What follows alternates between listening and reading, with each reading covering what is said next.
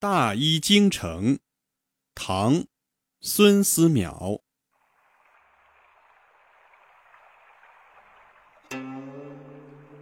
张湛曰：“夫经方之南京，由来尚礼。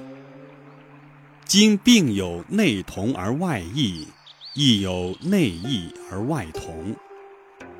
故五脏六腑之营虚。”血脉营卫之通塞，故非耳目之所察，必先诊后以审之。而寸口关尺，有浮沉悬紧之乱；数穴流注，有高下浅深之差；肌肤筋骨，有厚薄刚柔之意。唯用心精微者，实可与言于兹矣。今以至精至微之事，求之于至粗至简之思，岂不殆哉？若盈而益之，虚而损之，通而彻之，塞而壅之，寒而冷之，热而温之，是众加其极，而忘其生，无见其死矣。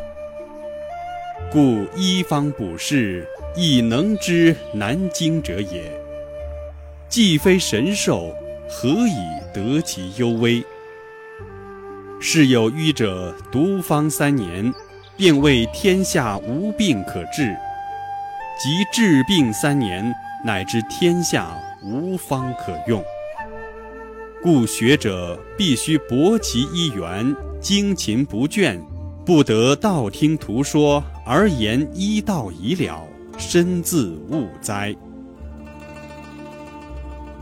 凡大医治病，必当安神定志，无欲无求，先发大慈恻隐之心，誓愿普救寒灵之苦。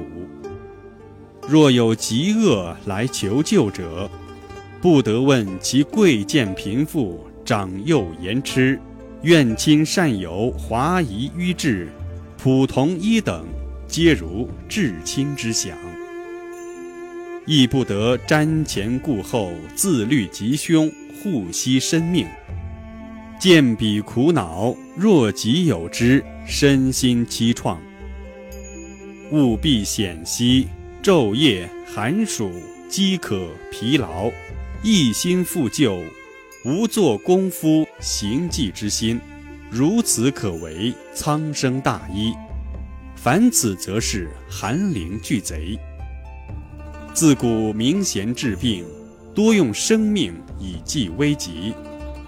虽曰见处贵人，至于爱命，人处医也。损彼益己，物情同患，况于人乎？夫杀生求生，去生更远。吾今此方。所以不用生命为药者，良由此也。其盲虫、水蛭之属，是有先死者，则视而用之，不在此例。只如鸡卵一物，以其混沌未分，必有大断要急之处，不得已隐忍而用之。能不用者，斯为大哲，亦所不及也。其有患疮痍、下痢、臭秽不可沾视，人所恶见者，但发惭愧、凄怜、忧绪之意，不得起一念地界之心，是无之至也。夫大医之体，欲得成神内视，望之俨然，宽裕汪汪，不矫不昧。醒病诊疾，治益身心；详查行后，纤毫勿失。处判真要，不得参差。虽曰病宜速救，药须临事不惑。唯当审地谈思，不得于性命之上。率尔自成俊快，邀设名誉，甚不忍矣。又道病家，纵绮罗满目，勿左右顾勉。丝竹凑耳，无德似有所余。珍馐叠见，实如无味；临路见尘，看有若无。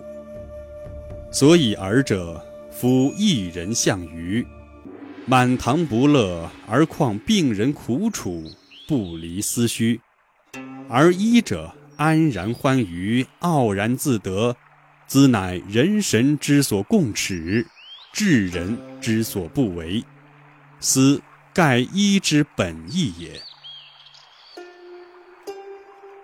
夫为医之法，不得多语调笑，谈谑喧哗，说道是非，议论人物，炫耀声名，自毁诸医，自今己德。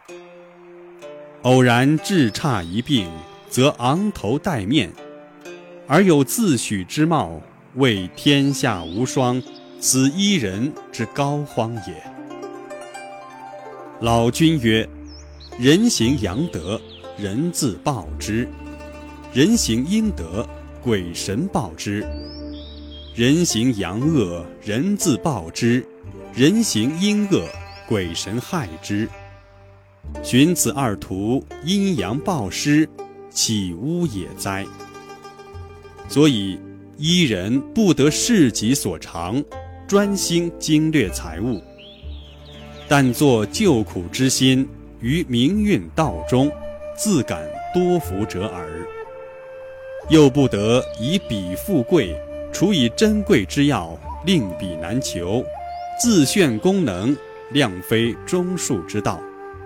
志存救济故意取岁论之。